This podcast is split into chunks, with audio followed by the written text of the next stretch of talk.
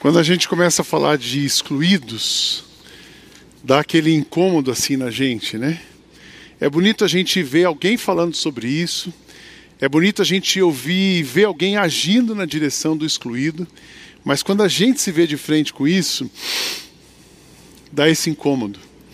Nosso, nosso título, nossa série esse mês é Excluídos, esse é o título da série, e nós queremos falar com a igreja sobre a nossa missão nesse mundo. A nossa missão de alcançar, a nossa missão de amar, a nossa missão de ser um instrumento de Deus para a transformação dos excluídos. Eu acredito que essa série, espero que essa série mexa muito com você e te prepare para ir adiante. Uma coisa que pode acontecer nesse tempo difícil que nós estamos vivendo, a pandemia ainda continua, ela trouxe muitas dificuldades para todos nós. Mas uma coisa que pode acontecer, um erro que pode acontecer, é a gente se acomodar. Eu já tenho os meus problemas, eu vou cuidar só dos meus problemas e deixo o outro. E não é isso que Jesus espera de nós. Não é isso que Jesus espera da nossa igreja. Talvez quando você viu o programa de Natal, você fala assim: esse pessoal é louco. A gente está aqui passando aperto e vamos fazer Natal para um monte de gente. Nós vamos, nós vamos, porque nós existimos para amar. Você fica, talvez você pergunta assim, mas 350, 370 famílias do gente grande, será que a gente não pode diminuir? A gente não pode diminuir. Será que a gente pode parar? Nós vamos parar sim, quando a gente chegar no 0% de pobreza no mundo. Amém, irmãos? Então a gente continua a série do mês passado, falando sobre os excluídos. Mas quando a gente fala de excluídos, quem são os excluídos? Eu coloco sempre, eu já fiz esse, essa, essa, esse ensinamento aqui, já trouxe esse ensinamento, eu categorizo pelo menos em quatro grupos os excluídos. Excluídos são todos aqueles que não têm voz na sociedade. A gente viu no vídeo aqui aquelas senhoras, são os pobres, os doentes, as minorias, os presos, pessoas que não podem falar ou não são ouvidas. Os excluídos são pessoas diferentes, aí eu vou descendo um pouquinho mais. São as pessoas diferentes do seu ambiente e que você, pelo seu código cultural, as classifica como pessoas que não estão habilitadas a sentar na sua mesa. Isso é forte. Excluída é toda aquela pessoa que você nunca convidaria para sentar com você. Corruptos, eu fiz uma lista, essa lista pode ser a minha lista, mas talvez ela seja sua. A sua pode ser um pouco maior ou menor do que essa. Os corruptos, os, o rico, autossuficiente, o emergente, arrogante, pessoas diferentes da sua raça, pessoas diferentes da sua classe social, o membro da sua família que você excluiu do WhatsApp desde a época das eleições. Deve ter gente que você tirou da sua lista e não quer sentar com eles. Essa pessoa é um excluído. E é o nosso tempo de amar, de resgatar, de conectar. Excluídos são todos aqueles que estão deslocados do seu habitat e estão em busca dos mecanismos básicos de sobrevivência e estabilidade. Quando a gente olha um refugiado, tem um refugiado sírio, mas hoje a gente tem os venezuelanos, a gente tem aqui do nosso lado os haitianos, são os estrangeiros, de novo os presos que estão fora. Essas coisas nos chocam. Quando a gente conversa com a Calha, missionária, que trabalha com, com missão ali na, na, na Fundação Casa. Que coisa, que trabalho, que desafio para todos nós. Excluídos são aqueles que, por diferentes ações ou razões, não conseguem participar ou ser parte de um grupo comunitário. São aquelas pessoas que a sua emoção as bloquearam, a razão pensam demais e não conseguem se integrar, ou por motivos espirituais ou a personalidade. Aquela pessoa difícil que você não quer conviver com ela é um excluído. Aquela pessoa da sua família que você fala assim, não tem mais jeito, emocionalmente ela está é doente, mentalmente ela é doente, não tem jeito. Esses são os excluídos que nós queremos convidar você nesses próximos domingos, sábados e domingos, encontros, a pensarem nessas pessoas e a ouvir o que Jesus nos diz a respeito delas e como nós devemos nos relacionar. Eu espero de verdade que você sinta-se muito incomodado, que essa série de mensagens traga conforto para você, por saber que Deus se importa com você, mas traga um incômodo muito grande para você, de entender que Deus cuida de você, para que você possa cuidar de alguém. O texto que a gente escolheu para hoje é o texto de Jesus no Evangelho de Lucas, capítulo 10, versos 25 a 37. E esse texto vai ser pregado hoje, amanhã cedo na Zona Sul, em São José dos Campos, na Zona Oeste, e à noite aqui. Todas as nossas celebrações, o mesmo texto, pregadores diferentes, mas o mesmo texto. Diz assim: Um mestre da lei se levantou e, querendo encontrar alguma prova contra Jesus, não podemos esquecer que os fariseus todos estavam ah, sempre tentando achar alguma falha em Jesus para que pudessem condená-lo. Então ele perguntou: Mestre, o que devo fazer para conseguir a vida eterna? Jesus respondeu: O que é que as Escrituras Sagradas dizem a respeito disso? E como é que você entende que eles dizem? O homem respondeu: Ame o Senhor, o seu Deus, com todo o coração, com toda a alma, com todas as forças e com toda a mente. E ame o seu próximo como você ama a você mesmo. A sua resposta está certa, disse Jesus. Faça isso e você viverá. Porém, o mestre da lei, querendo se desculpar, perguntou: Mas quem é o meu próximo? Jesus respondeu assim: Um homem estava descendo de Jerusalém para Jericó, e no caminho alguns ladrões o assaltaram. Tiraram a sua roupa, bateram nele e o deixaram quase morto. Acontece que um sacerdote estava passando por aquele mesmo caminho. Quando viu o homem, ah, tratou de passar pelo outro lado da estrada. Também um levita passou por ali, olhou e também foi embora pelo outro lado da estrada. Mas um samaritano que estava viajando por aquele caminho chegou até ali. Quando viu o homem, ficou com muita pena dele. Então chegou perto dele, limpou os seus ferimentos com azeite e vinho e em seguida os enfaixou. Depois disso, o samaritano colocou-o no seu próprio animal e levou-o para uma pensão onde cuidou dele. No dia seguinte, entregou ah, duas moedas de prata ao dono da pensão, dizendo: Tome conta dele. Quando eu passar por aqui na volta, pagarei o que você gastar a mais com ele. Então Jesus perguntou ao mestre da lei: Na sua opinião, qual desses três foi o próximo do homem assaltado? Aquele que o socorreu, respondeu o mestre da lei. E Jesus disse: Pois vá e faça a mesma coisa. Eu quero observar nesse texto aqui seis coisas ah, que Jesus ah, faz brotar aqui ensina para todos nós a partir daquela experiência. E porque quando a gente vai falar de, de excluído, a gente tem algum comportamento que é semelhante ao que está aqui.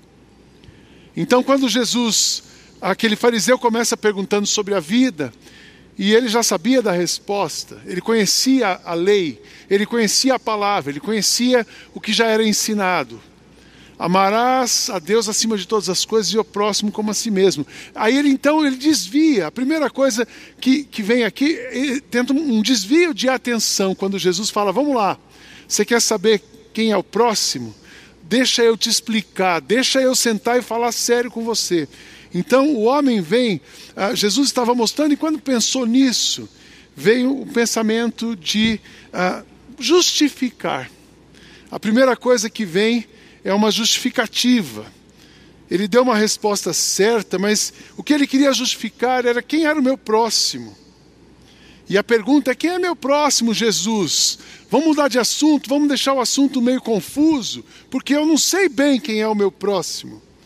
Porque ali tinha o sacerdote, tinha o levita, tinha o judeu devoto, o judeu, o samaritano e o gentio. O samaritano, que era o que socorreu, era o menos improvável. Então, será que ele é o próximo? Porque judeus e samaritanos não se combinavam. Mas será que é o sacerdote? Será que é o levita? Os religiosos, aqueles que têm alguma posição e uma função? Então, existe um desvio de assunto. Você já sentiu isso? Excluído? Você fala assim: ah, mas eu tenho que cuidar de morador de rua. Quem é os excluídos? Quem são os excluídos, pastor? Pastor, ah, mas esse aqui não é excluído. Aí você começa a justificar. E aqui o que aconteceu nesse texto é isso. Eles tentam justificar, trazendo uma pergunta: quem é o meu próximo? Na verdade, eles estavam dizendo assim: tudo bem, até onde eu tenho que ir? Quando a gente pensa em excluído, a gente trata com muito limite a gente trata com muita restrição, e aqui aconteceu nesse texto. Mas Jesus continua. No diálogo, Jesus então mostra para ele Ah, quem era o próximo não era importante. O importante era entender o que ele estava ensinando. Então Jesus começa a falar sobre as prioridades da vida. Aí a pergunta é: se eu estiver ocupado, de quem é esse trabalho? É do sacerdote? É do levita? E Jesus diz: esse trabalho, a prioridade não é a prioridade daqueles caras não era a pessoa. Muitas vezes um religioso, muitas vezes alguém que tem uma posição, muitas vezes alguém que está discursando sobre isso não tem a prioridade, porque se você não amar, se você não cuidar, se você não parar o que você está fazendo para prestar atenção no outro, não é a sua prioridade. Então, quando a gente fala de excluído, vem uma justificativa para desviar o foco, mas vem também uma pergunta: será que é nossa prioridade? E Jesus mostra para eles que a ajuda, o cuidado, vem do improvável. O samaritano aqui foi aquele que é, era o mais improvável de ajudar e foi ele que ajudou. O que Jesus estava dizendo aqui, nessa história, nessa parábola, estava dizendo: olha, não importa a imagem, não importa a sua fama, não importa o seu conhecimento, não importa o seu título, não importa a sua quantidade de dinheiro, não importa a sua posição social, só uma coisa importa quando a gente fala de excluído: a maneira como você vai na direção do outro e trata o outro. Isso é que é importante. Quem são os excluídos? Ai, a prioridade. Ai, mas eu, eu consigo. Não fique pensando, colocando barreiras nem obstáculos. Vá na direção, porque a ajuda vem do improvável. O que é importante, a disposição de ajudar. E não é ajudar de qualquer jeito, é tão interessante como o samaritano cuidou daquele homem. Ele pega, ele para, ele cuida pessoalmente, ele leva para a pensão, ele se compromete porque ele tinha outra coisa para fazer, então ele não deixou de fazer o que ele tinha que fazer. Ele vai fazer o que ele tem que fazer, mas ele se compromete, volta, se gastou a mais, ele paga, até que aquele homem estava, estivesse completamente restaurado. O, o samaritano aqui dá uma lição para nós. Era o improvável que cuidou do homem excluído, mas ele agiu por amor. Ele deu tudo aquilo que ele tinha, com responsabilidade, com limites, mas ele deu o que tinha. E ele fez isso sem culpa. Mas Jesus continua explicando. Ele também ensina que o importante é você ser um bom próximo. A pergunta, a pergunta não é quem é o meu próximo, mas a pergunta, o, o fato é, o ensinamento é que você e eu sejamos bons próximos. Jesus mudou aqui completamente o sentido da pergunta. Jesus perguntou, Jesus respondeu: Qual desses três você diria que foi o próximo do homem atacado pelos bandidos? O que Jesus estava dizendo? Como ser um bom próximo. A pergunta não é quem é o meu próximo, mas sim como eu tenho sido o próximo de alguém. Talvez você fique pensando: quem é que eu tenho que tocar? Qual é o meu chamado? Eu acho tão interessante que crente tem muito disso. Qual é o meu chamado? Ah, eu não tenho chamado para isso. Nós temos chamados para, somos todos chamados para amar. Somos todos chamados para missão. Somos todos chamados para ir ao encontro da dor, ir na direção da dor. É para isso que a gente está aqui. Então a pergunta não é se eu vou ser próximo ou não vou. Você é o próximo. Você é a pessoa que Deus salvou, criou, cuidou para poder ir na direção do outro. E esse é um outro ensinamento. Jesus também diz: quem é você nessa, nessa parábola? E ele provoca essa pergunta. E eu faço essa mesma pergunta para você. Quando você vê o sacerdote, o levita, o samaritano, em qual dos perfis você se encaixa? Sabe quem somos nós, eu e você? Todos nós somos os judeus, o judeu espancado. Todos nós somos aquele que ficamos à beira do caminho e Jesus então faz uma obra em nós para que possamos ser usados por Ele e Ele fazer uma obra através de nós. Mas esse texto mostra, o, essa, essa parábola mostra o olhar de Jesus para essa situação. Porque o mestre da lei tinha um olhar religioso, tinha um olhar, tentou não conversar sobre o assunto, Jesus traz ele para o foco do assunto, Mas qual é o olhar de Jesus para essa história? O olhar de Jesus, ele está dizendo que a prioridade dele sempre é a vida. A prioridade sempre é a vida. Lá na Zona Sul tem um projeto que eles fazem lá que é o AMI.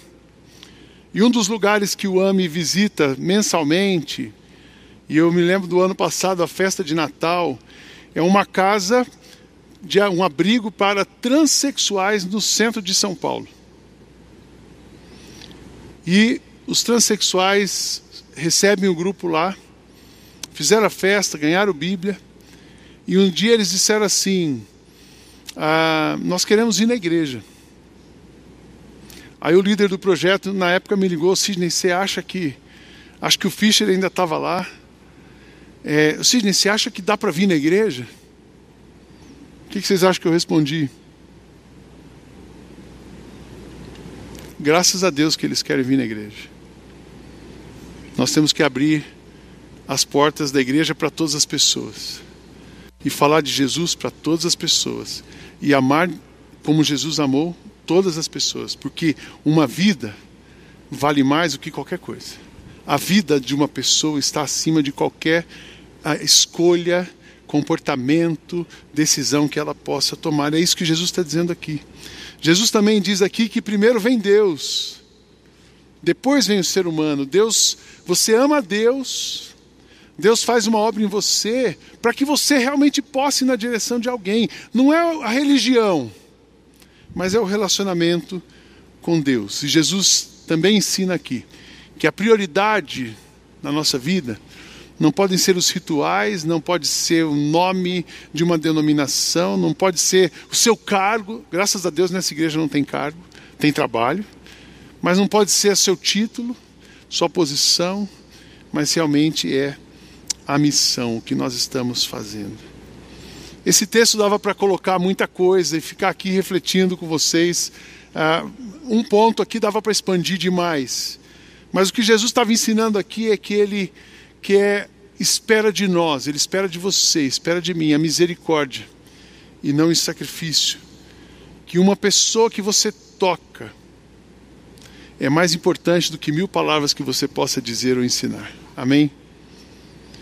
O que Jesus estava dizendo aqui é que a gente precisa sair do discurso, a gente precisa sair da filosofia, a gente precisa sair do politicamente correto para realmente ir ao encontro das pessoas, colocar a mão na massa e tocar a vida de alguém. Se nós não fizermos isso, está tudo errado.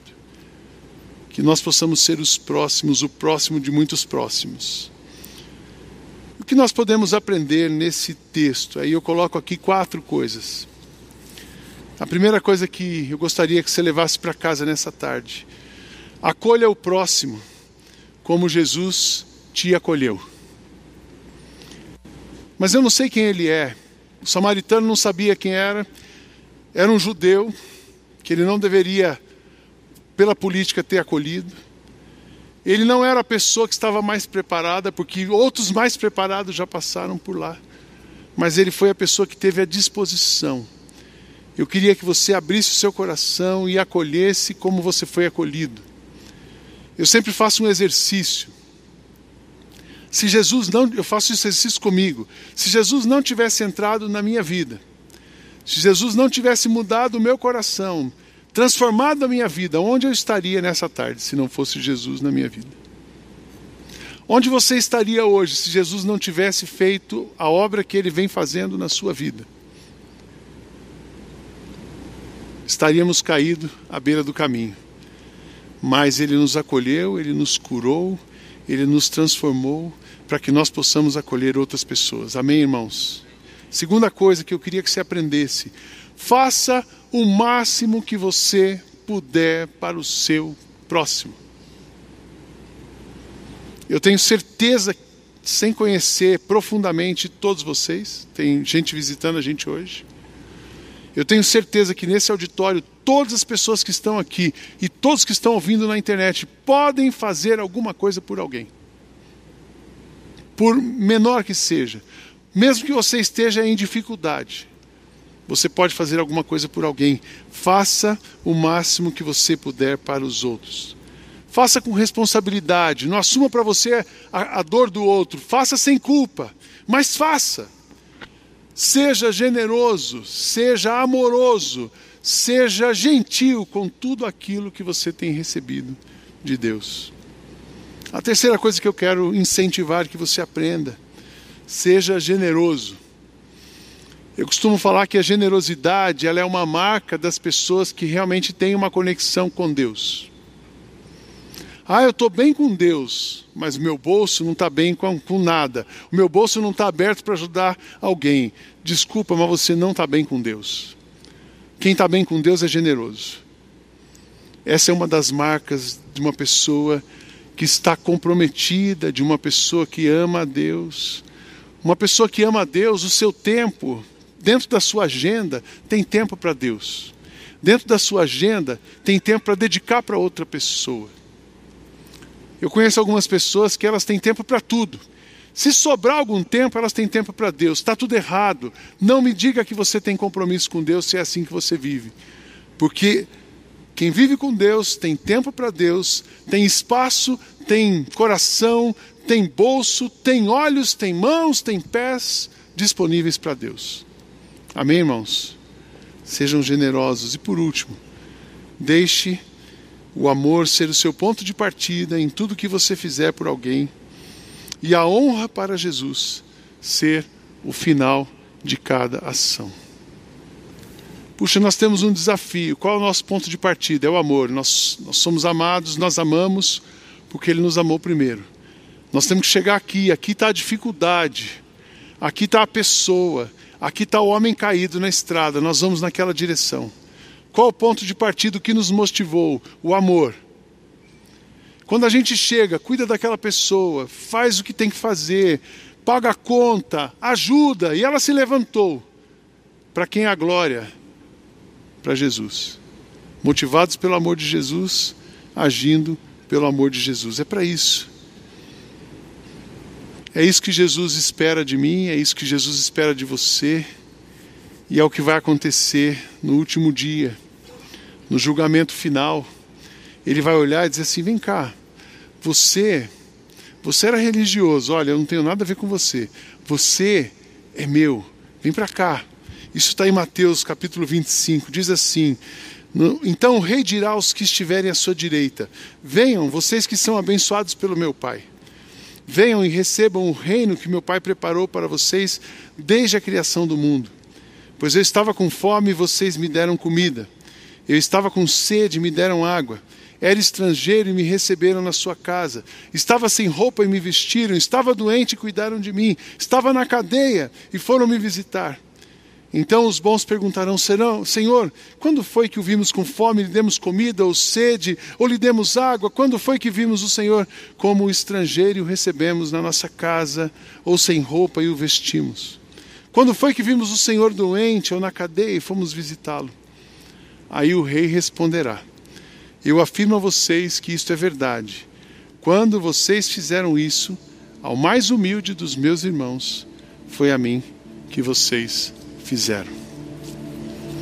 Nós temos uma missão, nós temos um mundo caído ao nosso redor e nós somos redimidos para sermos instrumentos de Deus na redenção da humanidade. Amém, irmãos? É Jesus que redime.